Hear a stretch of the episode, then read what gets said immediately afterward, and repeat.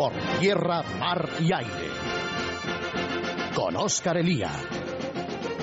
Un programa del Grupo de Estudios Estratégicos.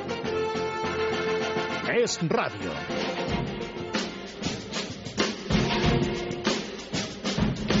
Muy buenas tardes, queridos oyentes. Hoy es domingo 31 de julio de 2011. Soy Óscar Elía, somos el GES y esto es Radio.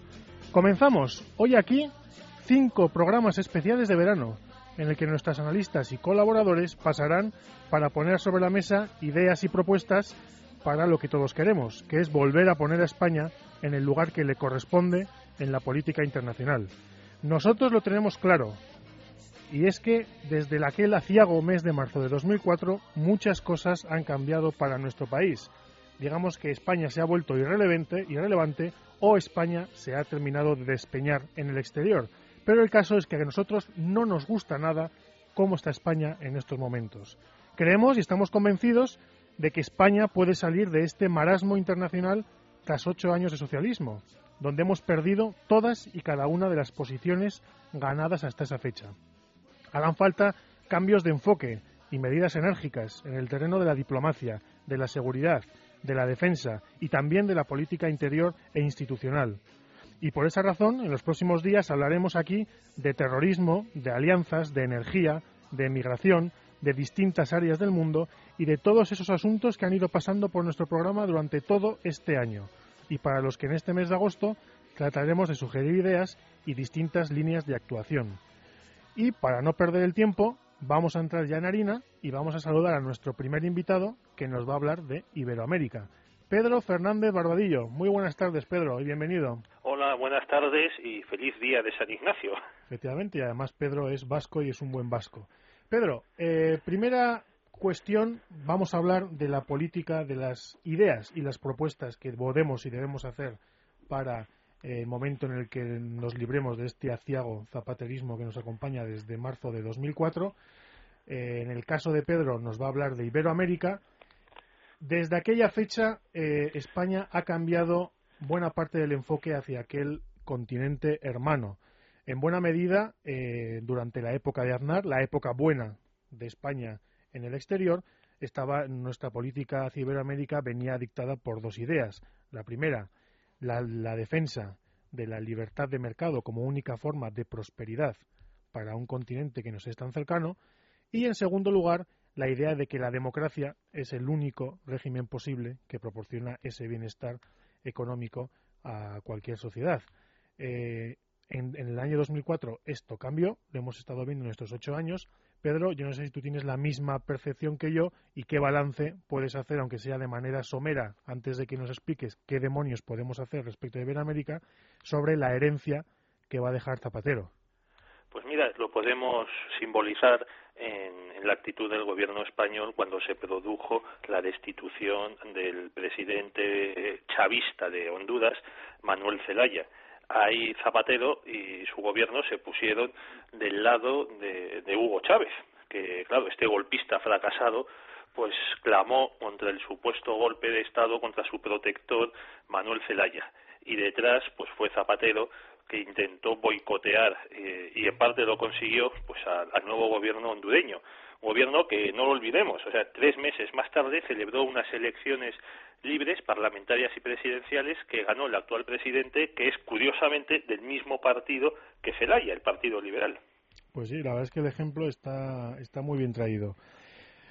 Vamos a ver, Pedro, ¿qué hacemos? Es decir, ¿cuáles son tú las medidas que crees que urgentemente habrá que tomar para volver a ocupar posiciones en, en Iberoamérica con nuestros aliados allí?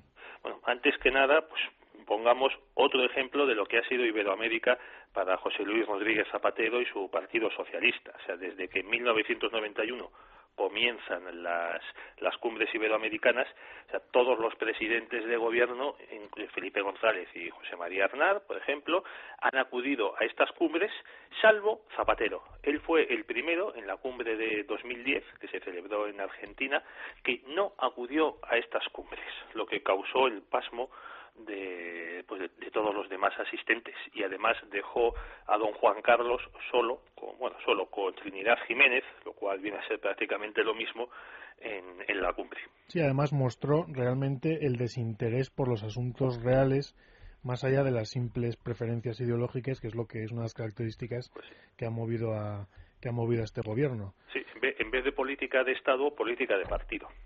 así es. Mm, Pedro, ¿qué nos ofreces? En primer lugar, ¿tú qué crees que, que, debiese, que debiera hacerse? ¿Cuáles son las medidas que tú pondrías sobre la mesa?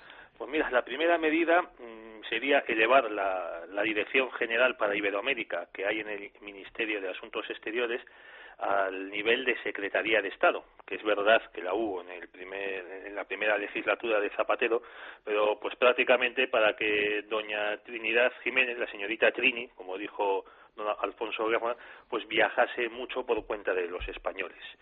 Pero esta nueva secretaría, eh, si de verdad se quiere dar un giro a la, a la política exterior eh, tendría que tener un plan específico a largo plazo y unos medios adecuados para aplicarlo.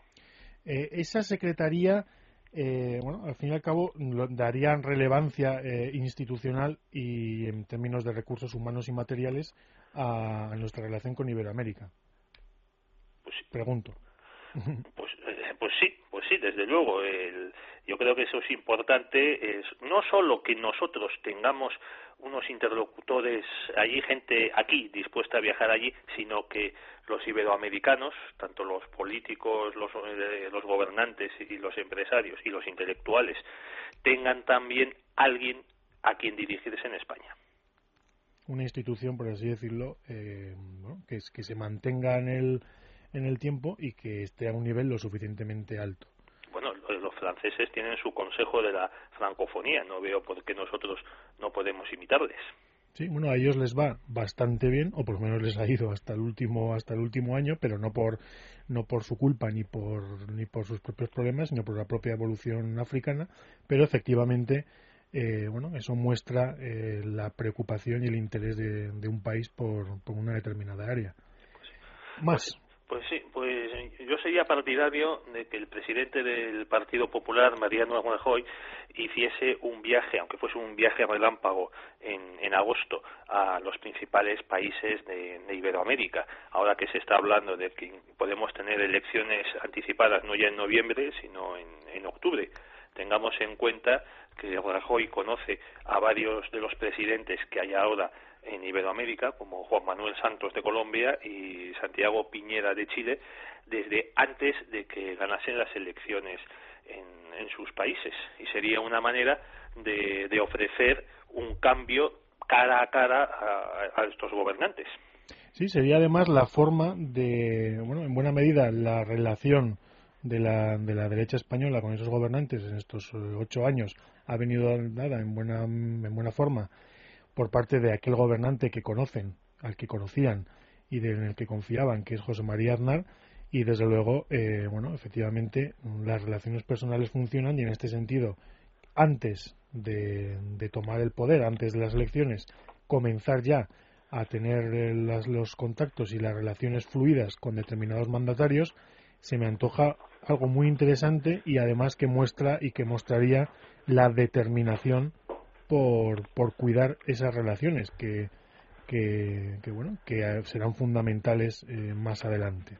Pues, hombre, yo es que, eh, mira, leyendo las memorias de Tony Blair, él decía que llegó al, cargo de primer ministro británico sin tener apenas conocimientos verdaderos de conocer líderes de, de política exterior.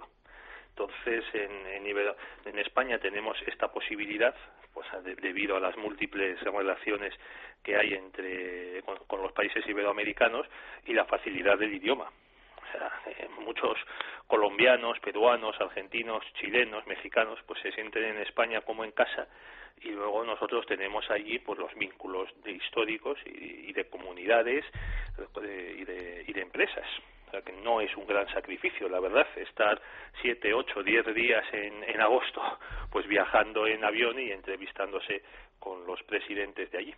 Pues me parece una magnífica idea. En tercer lugar. Pues apoyo a la oposición democrática en Nicaragua y en Venezuela. En, en Nicaragua en noviembre de 2011, tal vez coincidiendo con las elecciones españolas, pues Daniel Ortega va, a organizar un fraude constitucional y electoral para perpetuarse como, como presidente de Nicaragua. Ya cuando consiguió por fin, después de casi 20 años, llegar a la presidencia de, la, de, Nicaragua en unas elecciones pues, en las que la oposición se presentó estúpidamente dividida, pues hizo cambiar la Constitución por unos jueces adictos para permitirle, eh, para levantar la, la, limitación de mandatos que, había en Nicaragua, con lo que ya se acerca a su modelo Hugo Chávez en, la, en, al menos tener la, posibilidad de una reelección ilimitada. Sí, este es un aspecto eh, fundamental que además enlaza con la idea de una agenda de la libertad para Iberoamérica, porque efectivamente eh, las oposiciones en estos países, en Venezuela, eh, la, oposición en Bolivia, la oposición en la oposición en, Ecuador. en Ecuador, a Daniel Ortega en Nicaragua, como comentas, efectivamente, eh, bueno, es que necesitan apoyos del exterior, necesitan saber, como en términos de Ronald Reagan, que no están solos, necesitan saber que hay gente pensando en ellos, necesitan muestras de cercanía y muestras de, de apoyo frente a frente a, uno, a unos gobernantes que literalmente están laminando las democracias iberoamericanas. hombre, si, como dices, el presidente Reagan pudo apoyar a la oposición eh, antisoviética en, en, lugares que parecía que iban a ser para, que iban a estar siempre bajo la bota de Moscú, como Lituania, Letonia y Estonia, pues creo yo que España bien podía echar una mano pues a, los liberales y a los conservadores que hay en, Nicaragua y en Venezuela. Aquí hay un punto que has comentado que es fundamental y que entre otras cosas constituye eh, uno de, una de las referencias de la política del PSOE hacia Iberoamérica y es el cambio que ha existido en relación con Europa y en relación con las dictaduras iberoamericanas y es que durante estos ocho años España, Zapatero, se han dedicado a buscar la ruptura del consenso europeo acerca de los Castro, la ruptura del, del, consenso de países europeos acerca del populismo iberoamericano y eh, la presión para mm, levantar las sanciones al régimen de Castro. Probablemente esto incluso para España haya sido uno de los principales eh, de los principales aspectos de degradación de nuestra imagen, porque ver a nuestro país ejerciendo de embajada europea de Cuba o de Venezuela es algo que en Europa eh, se, olvidará tarde por la pésima imagen, por el cambio repentino respecto a lo que España había hecho siempre y que veremos cómo, que veremos cómo se sale, pero que efectivamente hará falta en relación con Europa las cosas muy claras en relación con, con, estos, con estos regímenes, Pedro. sobre todo eh, esta mala fama pues, eh, enorme en los países de, de la antigua Europa Oriental, que, estuvieron dentro del bloque soviético. Entonces, para, estos, ver que, España apoya a una, una, tiranía familiar, otra monarquía comunista como la de los Castro, que, que cuando ellos, los checos, los polacos, los húngaros, los búlgaros, estaban pues oprimidos por la Unión Soviética. Se les ponía como ejemplo de primer estado socialista en, en, América pues desde luego es un es un ejemplo pésimo. Tal vez a los franceses digámoslo claramente pues que un gobernante europeo apoye a un tirano africano o americano pues no les puede no, tal vez eso no les preocupe ni les quite el sueño. Pero a los polacos o a los checos yo creo que sí Sí, por mucho que vaya Carla Bruni con la guitarra.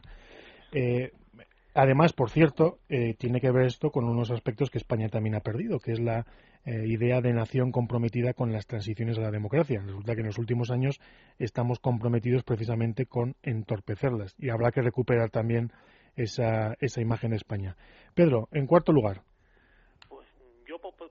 la constitución de un organismo que puede tener la forma jurídica de una fundación que se dedique a la promoción y la defensa de las empresas españolas en Iberoamérica. O sea, un organismo que no esté centrado exclusivamente en las multinacionales españolas, que debido a su tamaño pues pueden defenderse al menos en parte ellas solas, sino de, pymes y de, y de empresas pues eh, considerables, tengamos en cuenta por ejemplo, que la constructora SACIR está dirigiendo una obra impresionante como es la, ampliación del canal de Panamá. Pero es que hay cientos y cientos de pymes españolas en Argentina, en Brasil, en Chile, en México, que prácticamente pues no tienen eh, protección del, del Estado español y menos en estos tiempos en que lo importante es llevarse bien con por ejemplo con Evo Morales nos acordamos todos cuando fue elegido pues porque don Evo estaba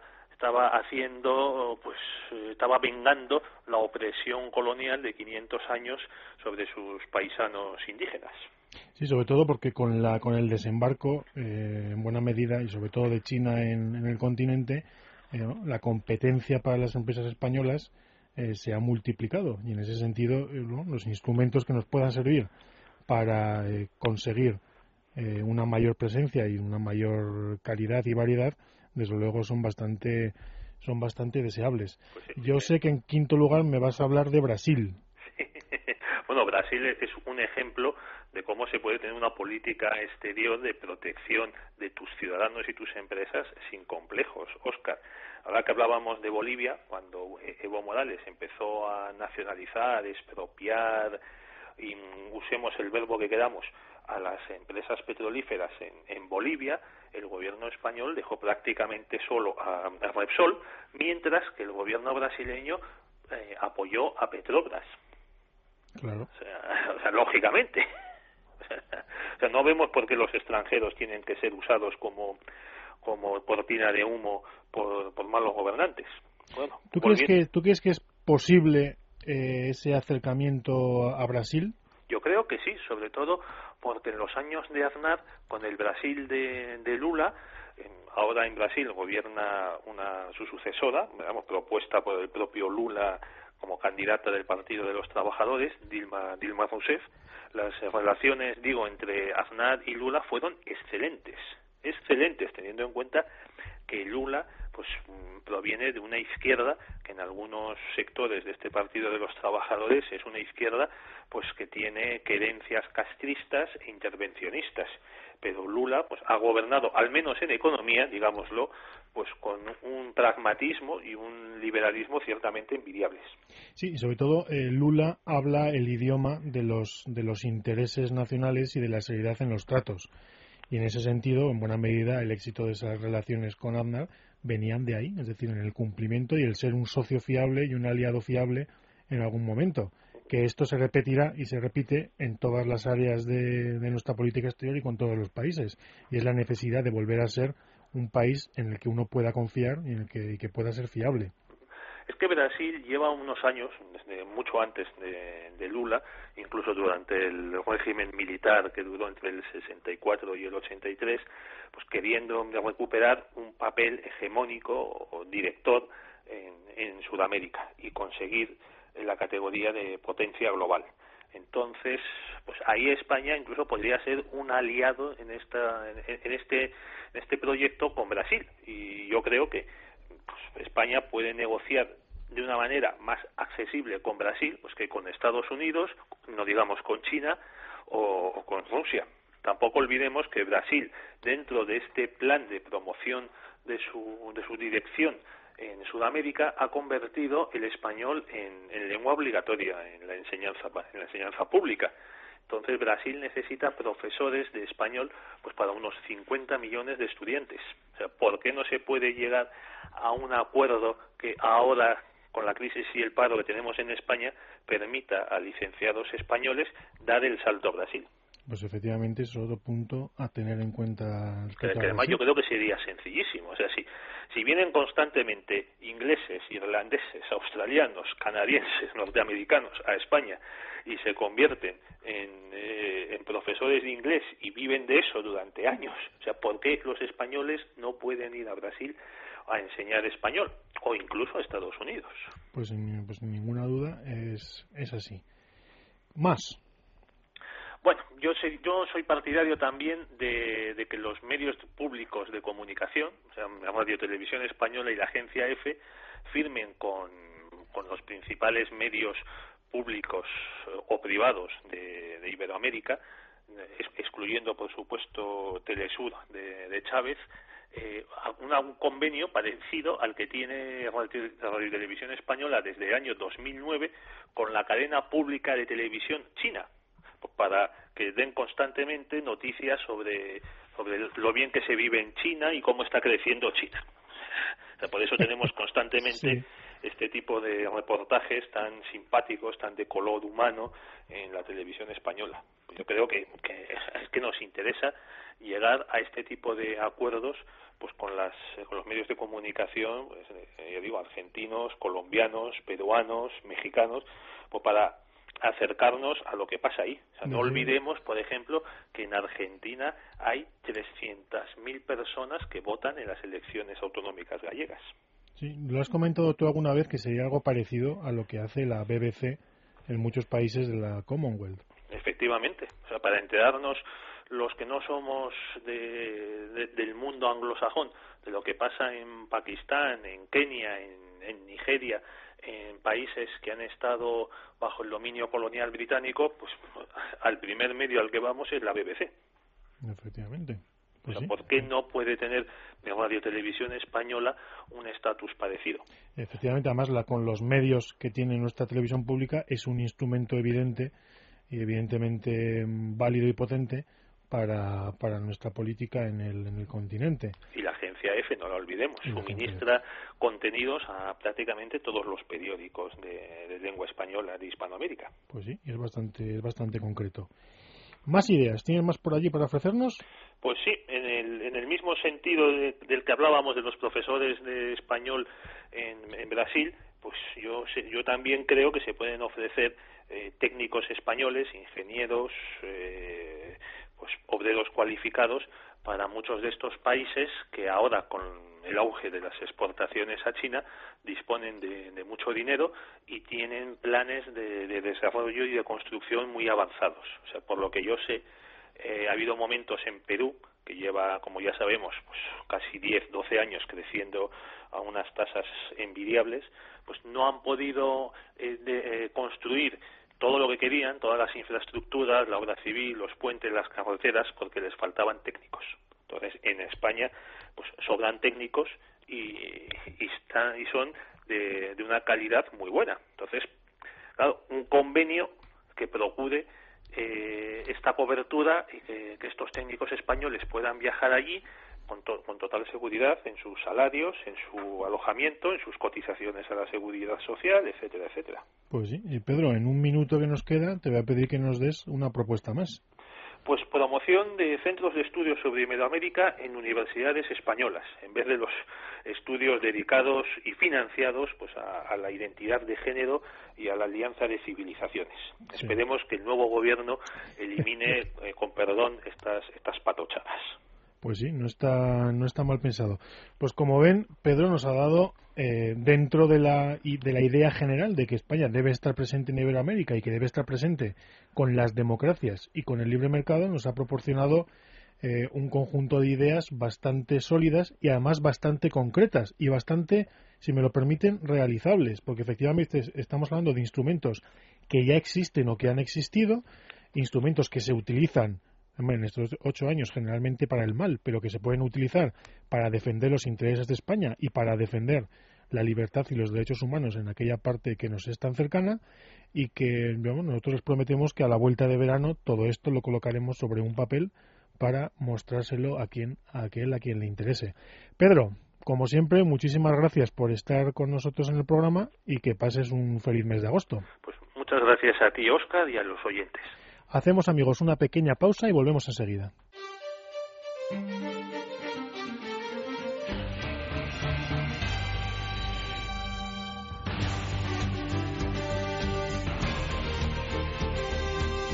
Por tierra, mar y aire.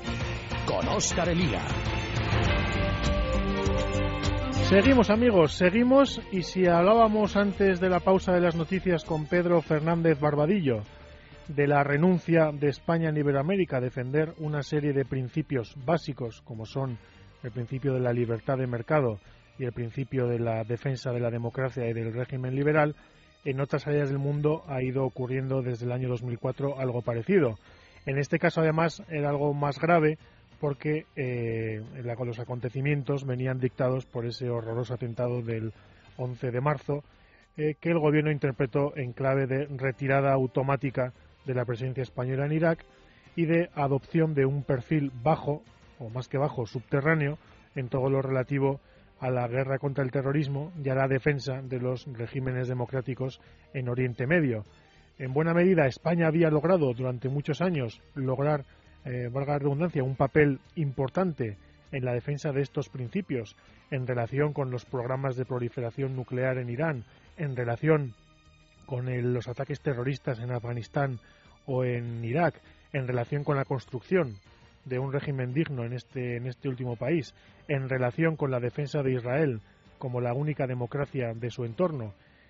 En fin, todo eso fue, fue pasado, llegó el zapaterismo, España creó la Alianza de Civilizaciones, adoptó ese papel de respeto de cualquier régimen político, por miserable que fuese, de autoculpa a las democracias liberales y a las democracias europeas de todos los males del mundo, en esto llegaron las revoluciones en los países árabes de incierto resultado y que veremos cómo, cómo terminan, pero en las que se está jugando de nuevo la libertad y la democracia, esta vez entre aquellos demócratas moderados, de corte más o menos liberal, y los islamistas que desde Egipto a Túnez asoman la pata, y más que la pata, asoman la pezuña peluda en, los, en el futuro de estos países, y eh, nosotros consideramos que España la rehabilitación internacional de España exige que volvamos a tener un papel importante, que volvamos a tener las ideas claras en relación con todos estos asuntos de Oriente Medio. Y para no seguir con esta larguísima introducción, voy a presentar a nuestro analista que nos va a ayudar a poner sobre la mesa ideas y propuestas para que España vuelva al lugar del que nunca debió salir. Juan Francisco Carmona, analista del GES, muy buenas tardes y bienvenido. Muy buenas tardes a los siguientes, muy buenas tardes, Oscar. Bueno, Juan Francisco, eh, nosotros siempre hemos tenido en el grupo las ideas bastante claras sobre cuál tiene que ser el papel de España. Eh, yo no sé las coordenadas en estos momentos en Oriente Medio, las coordenadas en los países árabes, las llamadas primaveras árabes que en algunos casos eh, parece que van a pasar rápidamente a ser tenebrosos inviernos. yo no sé cómo debiera una España eh, mínimamente decente, una España rehabilitada en el exterior y una España que quiera salir adelante en, este mundo tan incierto que nos rodea, eh, bueno, qué presupuestos o qué, principios debiéramos, debiéramos seguir o recuperar.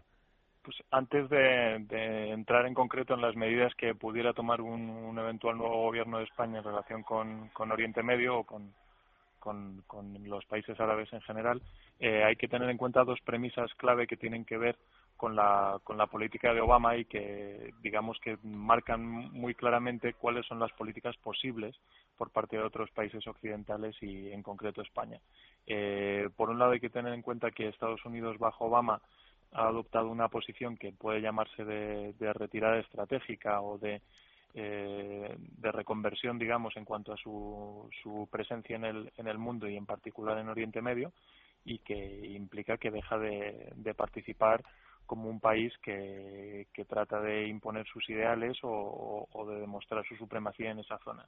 Y eso tiene una serie de efectos que, eh, vamos, iba a decir que no tienen por qué ser positivos, sino que más bien son todos ellos negativos, porque lo que provoca es un caos y una búsqueda de nuevas alianzas por parte de, los países de la zona. Y la segunda premisa es la, la mala interpretación o, digamos, la, la poca eh, el, poco entendimiento intelectual de, lo que ha sucedido en, la última década después del, del 11 de septiembre. Ha habido dos guerras, una que se ha venido tradicionalmente interpretando por parte de la prensa como la guerra buena, que es la guerra de Afganistán, y otra que había sido desde siempre la guerra mala, que era la guerra de Irak. Y mira tú por dónde, después de diez años, lo que hemos terminado viendo es que la guerra de Irak la hemos ganado y hemos dado lugar a los países occidentales a una democracia con todos los defectos que pueda tener Irak, pero una democracia, mientras que en el resto de Afganistán estamos eh, diseñando un proceso de retirada que se parece más a una derrota que cualquier otra cosa.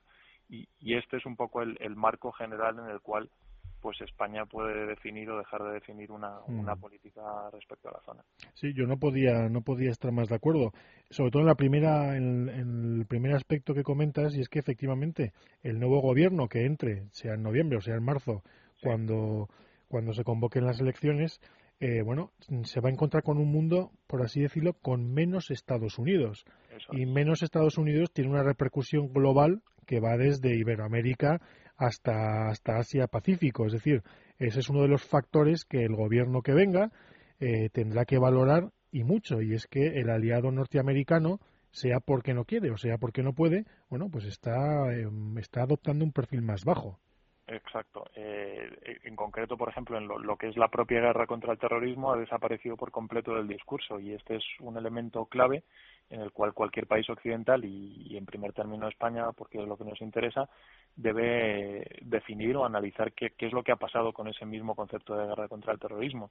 Eh, ahora eh, se supone que, que, hay que conciliar, digamos, la existencia de esta guerra, porque existir existe, por mucho que, que se niegue o no se hable de ella en los medios de comunicación, y la, la falta de voluntad de los países más poderosos del mundo, es decir, Estados Unidos, por, por librarla, porque eso tiene unos efectos de, de vuelta, digamos, a, a, los, a, las ideas previas al 11 de septiembre, que suponen luchar contra el terrorismo en el ámbito de la seguridad y de, de las políticas de interior, eh, incluidas las políticas de inmigración, por ejemplo, en lugar de, de, luchar contra los terroristas allí donde se encuentran. Y eso eh, tiene efectos clave, ¿no?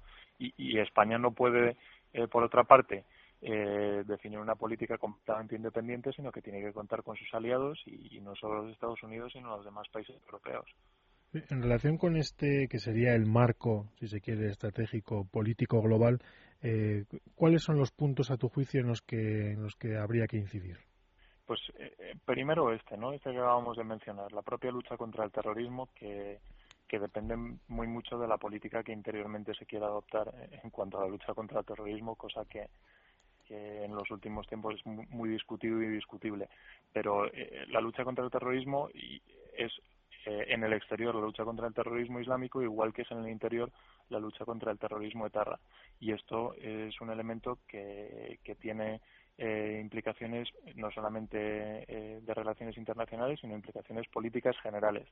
Y hay que analizar en concreto en qué situación se encuentra la guerra contra el terrorismo, si en el caso exterior eh, si está derrotada o no está derrotada Al-Qaeda, eh, qué estamos haciendo en unos países o en otros eh, para derrotar a las fuerzas islamistas que, que, van mutando, pero que, utilizan mecanismos terroristas, o sea, no es solo Al-Qaeda, sino Al-Shabaab en, Somalia, la transferencia, digamos, de Al-Qaeda en Afganistán o Pakistán a Yemen también, bueno, o, o, incluso en el propio Líbano donde estamos, ¿no? Eh, y luego pues eh, una segunda en primer lugar eso no analizar en, en dónde estamos en la guerra contra el terrorismo. La semana que viene tendremos eh, has hablado de, del terrorismo internacional el terrorismo islamista también el terrorismo etarra yo creo que la semana que viene tendremos a Ignacio Cosido para hablarnos de las medidas a tomar en política interior.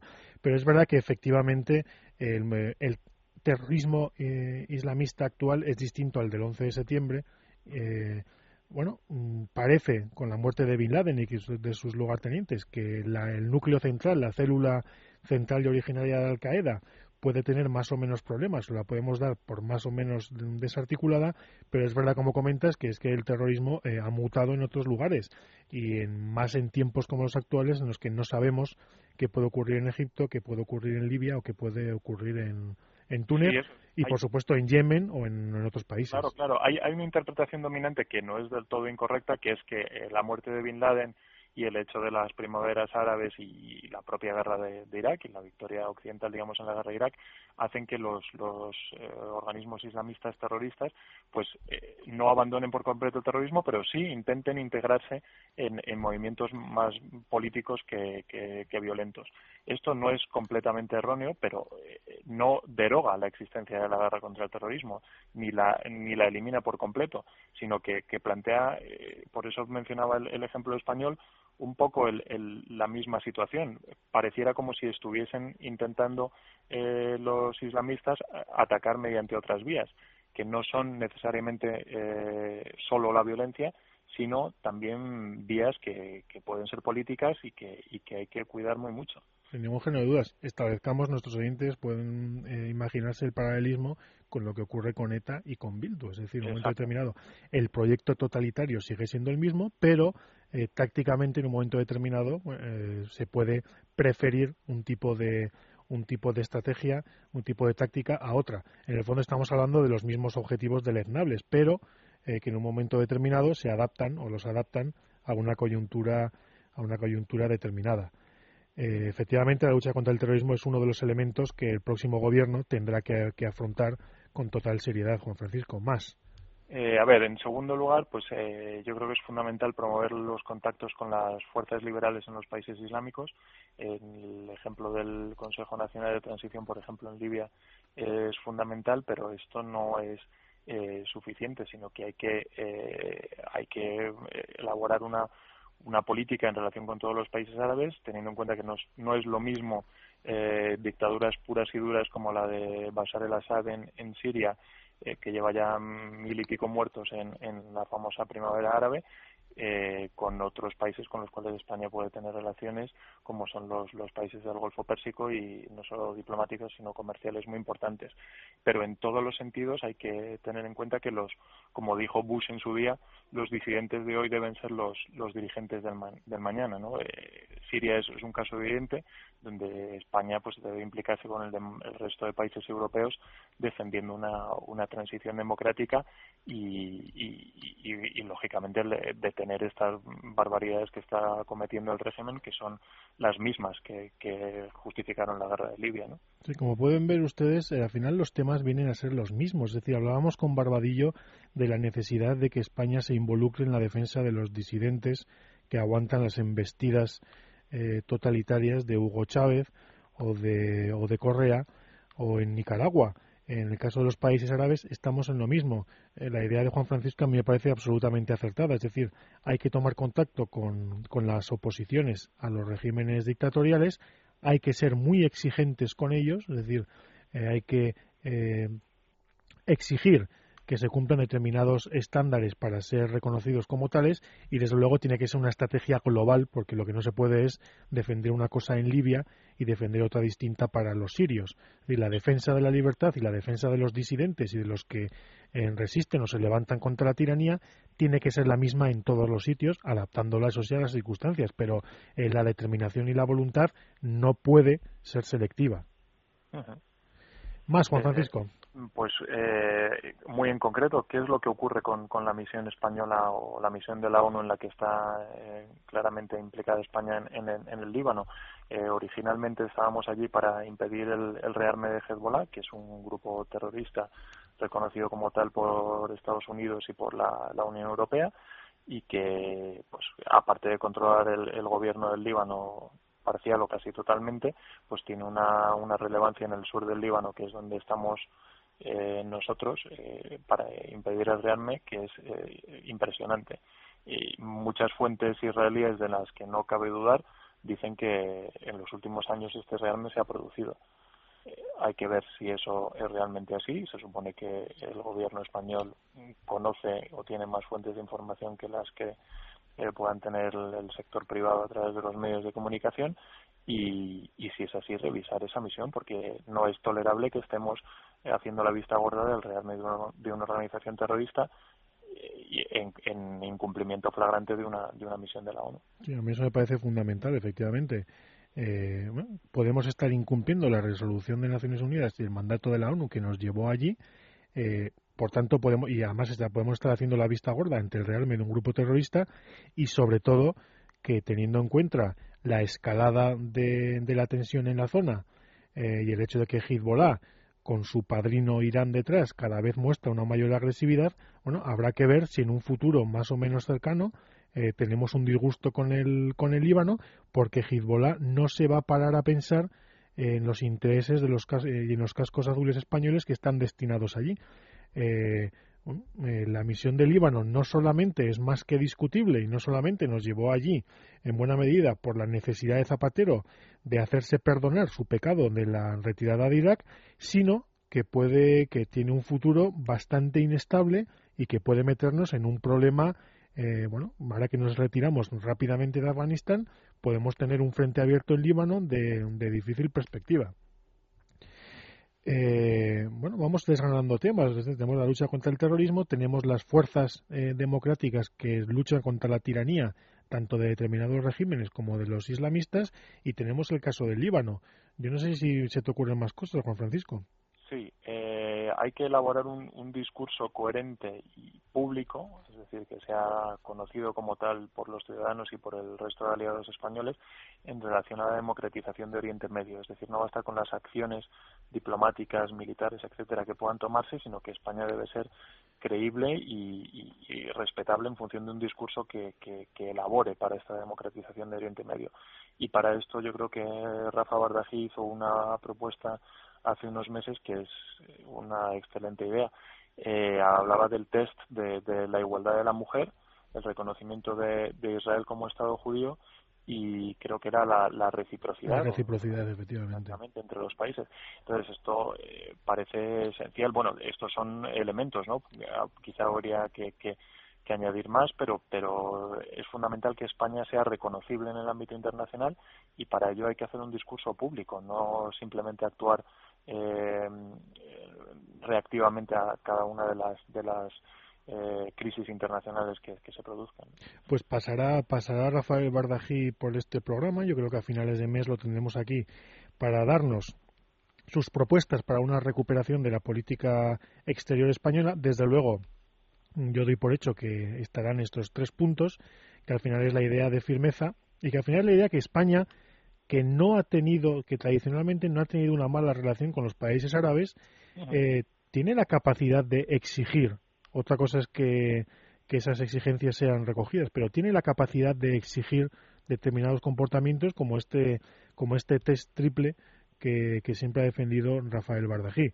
Eh, y sobre todo, esto proporciona a España la, la, capacidad de aparecer como un socio fiable y con las ideas claras, que en política exterior al final es lo que cuenta. Es decir, lo que la comunidad internacional, lo que en relaciones internacionales no se sostiene y es una catástrofe, son los cambios de actitudes, es la improvisación y es el no tener las ideas claras. Cuando uno los tiene, es respetado tanto por amigos como por, como por enemigos. Y ahí, efectivamente, cualquier país, con independencia de su fuerza eh, diplomática o militar, es donde tiene un papel importante que, que jugar y que defender.